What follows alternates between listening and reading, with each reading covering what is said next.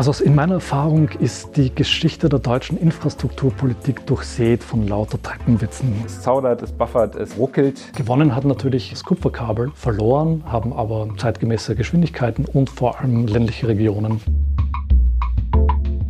Hi, ich bin Paul und auf der Suche nach dem schnellen Internet. Schon irgendwie mutig, das hier in Deutschland zu suchen.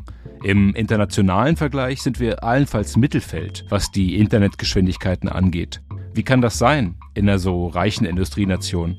Und vor allem, wie holen wir den Rückstand jetzt wieder auf? Das soll mir heute Thomas Rudel erklären. Thomas hat früher selbst für Internetprovider gearbeitet und schreibt heute über Kabel und Telekommunikation für netzpolitik.org, ein Blog für Digitales und Freiheitsrechte. Ich habe Thomas zur Mittagspause in der Redaktion abgepasst, also an einem genau richtigen Ort, um gemeinsam das schnelle Internet zu suchen.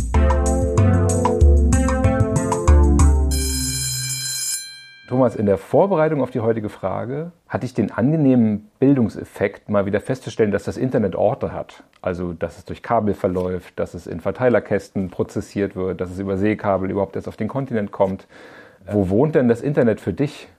Also, wenn ich mich jetzt wirklich auf einen physischen Ort festlegen müsste, was mir nicht ganz leicht fällt, denn für mich dominiert definitiv die, die Virtualität äh, mhm. dieses digitalen globalen Monstrums, ähm, dann sind das wahrscheinlich die sogenannten Kabelverzweiger. Das sind diese grauen Kästen, die oft genug am Straßenrand stehen, um die es da ganz lang ein, eine große äh, politische Debatte gab, wem gehören die, beziehungsweise wie sind diese Kästen selbst angeschlossen, mit welcher Technik, sind das jetzt Glasfaserleitungen oder irgendwelche anderen Anschlussleitungen?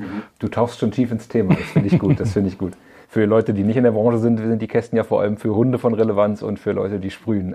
Die große Frage, warum haben wir eigentlich so schlechtes Internet? Und man hat irgendwie das Gefühl, dass es in jeder usbekischen U-Bahn ein bisschen bessere Netzabdeckung gibt als in deutschen Innenstädten. In der Beschäftigung mit dem Thema habe ich oft gelesen, dass Deutschland dort als Internetentwicklungsland bezeichnet wird. Ist das denn so? Würdest du da mitgehen bei der Einschätzung? Ich glaube, das ist mir schon ein bisschen zu steil, diese These, und zu hart äh, und ein bisschen zu ungerecht. Wenn man sich den europäischen Vergleich ansieht, äh, liegt Deutschland so im soliden Mittelfeld, ähm, ähm, was allerdings auch nicht die ganze Geschichte erzählt. Also vor allem was Ballungsgebiete betrifft, äh, gibt es in Deutschland äh, eine ziemlich gut ausgebaute Infrastruktur. Wenn man allerdings die großen Städte oder Ballungsgebiete verlässt, dann wird es eben sehr, sehr schnell sehr düster, was die Internetversorgung betrifft. Da gibt es eben ganz, ganz große äh, Diskrepanzen zwischen Ballungsgebieten und äh, regionalen Räumen oder ländlichen Regionen. Deutschland ist ein bisschen Opfer seiner gut ausgebauten Kupferinfrastruktur äh, geworden. Hm. Ich glaube, hier braucht es ein bisschen Kabelkunde. Internet bringen in Deutschland drei verschiedene Kabelarten das Telefonkabel, auch bekannt als Kupferkabel oder DSL, das Fernsehkabel und Glasfaser. Kurz gesagt, Kupfer ist das langsamste, Glasfaser das mit Abstand schnellste. Nun kann es aber sein, dass die Kabelarten auf dem Weg zu mir als Kunden gemischt werden. Bis zu diesem grauen Verteilerkasten auf dem Gehsteig, von dem Thomas vorhin sprach, kann dann also durchaus das ultrafixe Glasfaserkabel liegen. Das bringt mir am Laptop aber wenig, wenn die letzten Meter bis in meine Wohnung aus Kupfer sind. Im Infrastrukturdeutsch nennt man diese Misere die letzte Meile. Die ist übrigens auch bei mobilem Netz entscheidend. Es gibt in Deutschland superschnelle Mobilfunkstandards, von denen habe ich aber nichts, wenn der nächste Mast, an dem sich mein Handy einwählt, mit einem veralteten Kabel angeschlossen ist. Und das ist in Deutschland gar nicht so unwahrscheinlich, erzählt Thomas. Wir sind ein Kupferland. Diese Technik, die halt im Grunde für die Telefonie schon vor 100 Jahren oder so entwickelt worden ist und dann im Laufe der Jahrzehnte ausgebaut worden ist, die ist halt einfach schon da. Ja, es ist billig, da relativ einfach mit technischen Tricks immer noch so das letzte Quäntchen Leistung aus diesen Leitungen rauszuholen. Deswegen ist diese Anschlusstechnologie in Deutschland ganz besonders äh, weit verbreitet. Um das kurz zu fassen, Kupfer entspricht ja dann eher so, eine, so einem Feldweg, den man entlang rumpelt. Ähm, TV-Kabel wären dann so eine Landstraße, die zwar ein paar Schlaglöcher hat, aber immer noch einigermaßen transportiert. Und Glasfaser wäre dann die dreispurige Autobahn mit Raststätten und Kalkmuschelgranulat, das nicht zufriert oder so. Ich glaube, das ist eine Metapher, die in Deutschland die allermeisten verstehen werden. Sehr gut. äh, genau, die deutsche Autobahn, da sind wir wieder. Gibt es denn gerade am Innovationshorizont, also auf technischer Seite, irgendwas, was auch ein Nachfolger von Glasfaser sein könnte? Also meines Wissens nicht. Also die Übertragung von Signalen auf Glasfasertechnologie äh, passiert mit Lichtgeschwindigkeit. Und ähm, das ist halt die schnellstmögliche Geschwindigkeit im Universum. Und, ähm, ich habe gelesen, dass es in den 80er Jahren unter der Regierung von Helmut Schmidt schon mal Pläne zur Vollverglasfaserung Deutschlands gab. Die Pläne waren tatsächlich auf dem Tisch und die waren auch durchaus ernst gemeint. Ähm, ob es dann jetzt wirklich dazu gekommen wäre, wenn nicht äh, die Folgeregierung von Helmut Kohl nicht den Stecker gezogen hätte, das ist natürlich eine andere Sache. Was Thomas hier so nüchtern kommentiert, ist eigentlich ziemlich guter Serienstoff. Ich darf also kurz ausholen.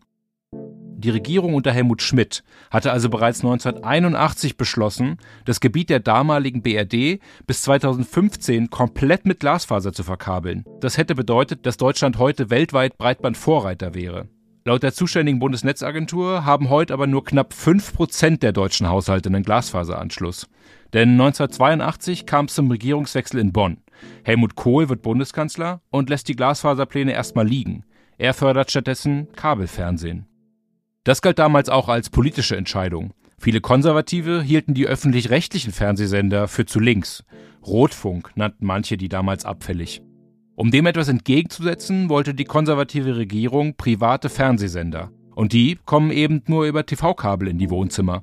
Also Bundesrepublik aufbuddeln, TV-Kabel legen. Über die Entscheidung kann man sich heute wunderbar lustig machen. Man muss aber auch sagen, Glasfaser war damals noch in der Erprobung. Und dass das Internet so ein dickes Ding wird, konnte man allenfalls ahnen. Andererseits gab es damals teils gemeinsame Interessen zwischen Wirtschaft und Politik. Zum Beispiel Christian Schwarz-Schilling. Der war seinerzeit als Postminister für Infrastruktur zuständig und hat sehr auf die Fernsehverkabelung gedrängt. Später kam raus, dass seine Familie geschäftlich an Kabelprojekten beteiligt war. Profitiert hat von der Fernsehkabeloffensive auch Leo Kirch. Und zwar enorm. Kirch war Medienunternehmer und unter anderem Chef von Sat1, einem der ersten privaten Fernsehsender im Land. Kirch war aber auch ein langjähriger Freund des damaligen Kanzlers Helmut Kohl. Wir erinnern uns, Kohl hat sich während seiner Amtszeit für das Kabelfernsehen stark gemacht und nach seiner Kanzlerschaft hochdotierte Beraterverträge von Kirch erhalten. Genauso übrigens wie Christian Schwarz-Schilling. Den letzten Rest hat dem Breitbandausbau dann die Privatisierung der Post gegeben. Nach der Wiedervereinigung wurde aus dem Staatsunternehmen Post das Aktienunternehmen Telekom. Damit es fairen Wettbewerb gibt, musste die Telekom ihre Fernsehkabel aber an andere Firmen verkaufen. Jetzt gibt's also die Telekom mit ihren Telefonkabeln und andere Firmen mit Fernsehkabeln und die alle legen später irgendwann auch Glasfaser. Bis heute herrscht ein regelrechter Wettbewerb zwischen den Kabeln. Und ich spoiler nicht, wenn ich verrate, dass Thomas von dem nicht allzu viel hält. Volkswirtschaftlich ist es auf jeden Fall ziemlich absurd, unterschiedlichste Anschlusstechnologien parallel nebeneinander zu betreiben. Und das ist eben genau dieser sogenannte Infrastrukturwettbewerb, der Mitte der 90er Jahre im Zuge auch dieser Privatisierung in ganz Europa äh, Einzug gehalten hat. Damals wusste man oder hat zumindest behauptet, nicht genau zu wissen, was jetzt die beste Technologie ist und mit welcher dieser Technologien am schnellsten äh, dieser Ausbau gelingen wird. Und äh, da hat man einfach äh, gesagt, okay, wir lassen jetzt einfach diese unterschiedlichen Anschlusstechnologien äh, nebeneinander antreten. Ob das jetzt Kupferkabel ist, äh, Kabel-TV, möglicherweise auch langfristig gesehen Glasfaser. Und wir schauen einfach, wer gewinnt. Gewonnen hat natürlich dann zumindest was Deutschland betrifft äh, das Kupferkabel. Verloren haben aber zeitgemäße Geschwindigkeiten und vor allem ländliche Regionen die von diesem marktgetriebenen Ausbau vollkommen übersehen worden sind. Und sag, welche Protagonisten gibt es, die für diesen Breitbandausbau zuständig sind? Also baut die Regierung selber aus? Äh, sind dann irgendwie die Kommunen gefragt? Kann ich als Häuslebauer selber sagen, ich reiße jetzt meinen Vorgarten auf und lege mir da Glasfaserkabel rein? Oder? Hm. Ja, also auf eine individuelle Ebene kann man das natürlich äh, nicht, nicht herunterbrechen. Dazu ist das Thema zu kompliziert oder dazu müssten halt eben auch äh, unter Umständen Straßen aufgerissen werden. Die wichtigsten Player ist auf jeden Fall immer noch der sogenannte freie Markt. Also das sind ähm, Netzbetreiber, das können eben große Betreiber wie die Telekom Deutschland sein. Äh, das können aber auch kleinere regionale Anbieter sein. Das können eben auch neue Unternehmen sein, die in den deutschen Markt rein eindrängen. Äh, wo es jetzt in den letzten Jahren ein großes Umdenken gab, ist, dass dankenswerterweise der deutsche Staat endlich erkannt hat, dass dieser rein marktgetriebene Ausbau einfach weiße Flecken hinterlässt. Ähm, das ist natürlich auch aus der wirtschaftlichen Sicht äh, vollkommen nachvollziehbar, dass sich genau diese Netzbetreiber auf möglichst dicht besiedelte Gebiete konzentrieren und das hinterlässt halt einfach weite Teile Deutschlands, äh, die immer noch mit Geschwindigkeiten von vielleicht 5 Mbit oder so herumwursteln. Äh, Wir hatten ja vorhin schon das ein Infrastrukturhemmnis, unter anderem ist das der Ausbau mit Glasfaser so aufwendig ist, weil man groß ausheben muss und neue Kabel verbuddeln muss. Wäre es denn zum Beispiel auch eine Möglichkeit, Glasfaser über Masten zu verlegen und damit ein bisschen schneller und preiswerter vermutlich? Also theoretisch ist das möglich. Ob das wirklich sinnvoll ist, das steht auf einem ganz anderen Platz. Und freihängende Kabel ich glaube, äh, da werden sich äh, kaum äh, Bürgermeister und Bürgermeisterinnen, ganz zu schweigen von Bürgerinnen und Bürgern, finden. Und sag noch eine Option, die ich dann im Kopf durchgegangen bin, es gibt ja Dienste, die vor allem Bandbreite fressend sind, also die, zum Beispiel Streaming-Anbieter wie Netflix. Ne? Wäre es irgendwie eine Möglichkeit, die mit ins Boot zu holen, damit die sich mit am Infrastrukturausbau beteiligen in Deutschland? Das ist eine Debatte, die schon seit langer Zeit schwelt und ab und zu wieder ausbricht. Das ist vor allem in der Netzneutralitätsdebatte immer wieder relevant, damit es nicht dazu kommt, dass ähm, einige Anbieter, die eben sehr finanzstark sind, und das kann man von, von äh, YouTube oder auch ähm, von Netflix behaupten, dass die sich dann Überholspuren sozusagen im Internet kaufen.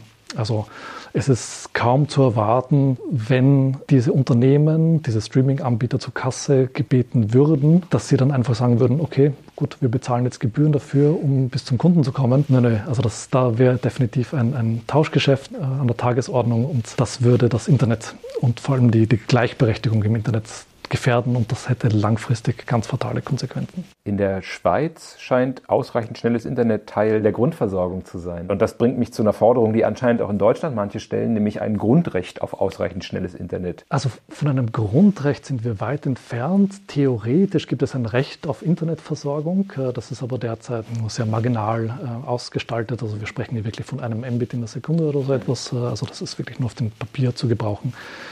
Diese Debatte gibt es und die Debatte wird es jetzt geben, denn die Bundesnetzagentur, also die zuständige Regulierungsbehörde, arbeitet jetzt eben genau daran. Dann, also ab Sommer circa, soll es tatsächlich ein einklagbares Recht auf einen unter Anführungsstrichen schnellen Internetanschluss geben. Die Frage ist nur, wie schnell tatsächlich dieser garantierte Anschluss äh, dann noch ausfallen wird. Derzeit spricht die Bundesnetzagentur von ungefähr 10 Mbit in der Sekunde. Ja, also nicht nichts, aber auch nicht. Nicht nichts, aber ja, also wirklich zeitgemäß ist es nicht. Und dann gibt es natürlich noch die prinzipielle Frage, wie relevant diese Mindestversorgung wirklich werden wird. Also es gibt ja tatsächlich Milliardeninvestitionen inzwischen, äh, die sowohl der Bund als auch die Länder als auch die privaten Anbieter gestemmt haben in den letzten Jahren durch dieses äh, ziemlich umfangreiche und milliardenschwere Förderprogramm, wo diese weißen Flecken äh, ausgebaut werden. Dieses Programm wird jetzt in den nächsten Jahren noch weiterlaufen, bis dann wirklich alles gut versorgt ist. Es ist dann auch nicht komplett unrealistisch äh, davon auszugehen, dass der aller, allergrößte Teil der Haushalte innerhalb der nächsten paar Jahre äh, tatsächlich einen Internetanschluss haben werden, der auch über 30 Mbit in der Sekunde hinausgeht. Warum braucht es denn in Zukunft für jeden im Land ausreichend schnelles Internet. Ist das dann eher irgendwie ein persönlicher Luxus oder hat das tatsächlich auch mit Teilhabe an der Gesellschaft zu tun? Also für mich ist inzwischen Internet ein, ein essentieller Teil der Grundbedürfnisse. Es ist kaum noch möglich, Jobs zu suchen, Wohnungen zu suchen, ohne einen Internetanschluss zu haben. Generell sich an der öffentlichen Debatte zu beteiligen. Ähm, also es ist sehr, sehr schwer möglich, ähm, gleichberechtigt an einer modernen Gesellschaft teilzunehmen, ohne einen halbwegs zeitgemäßen Internetanschluss zu haben. Und und ich finde, es gehört zur Fairness in unserer Gesellschaft dazu, auch tatsächlich allen Menschen diesen Anschluss zu garantieren. Ein schönes Schlusswort. Vielen Dank. Sehr gerne. Das war meine Pause mit Thomas. Das schnelle Internet haben wir gefunden, zumindest theoretisch. Schnelleres Internet heißt weniger Kupfer, mehr Glasfaser. Und zwar bis ins Haus, nicht nur bis auf die Straße. Für private Unternehmen ist der Ausbau in vielen Gebieten nicht lukrativ genug, also muss der Staat ran. Das hat er zuletzt erkannt, sagt Thomas, und Milliarden Fördergelder für Glasfaser bereitgestellt, damit das deutsche Breitband nicht nur breiter wird, sondern in den nächsten Jahren auch bei allen ankommt.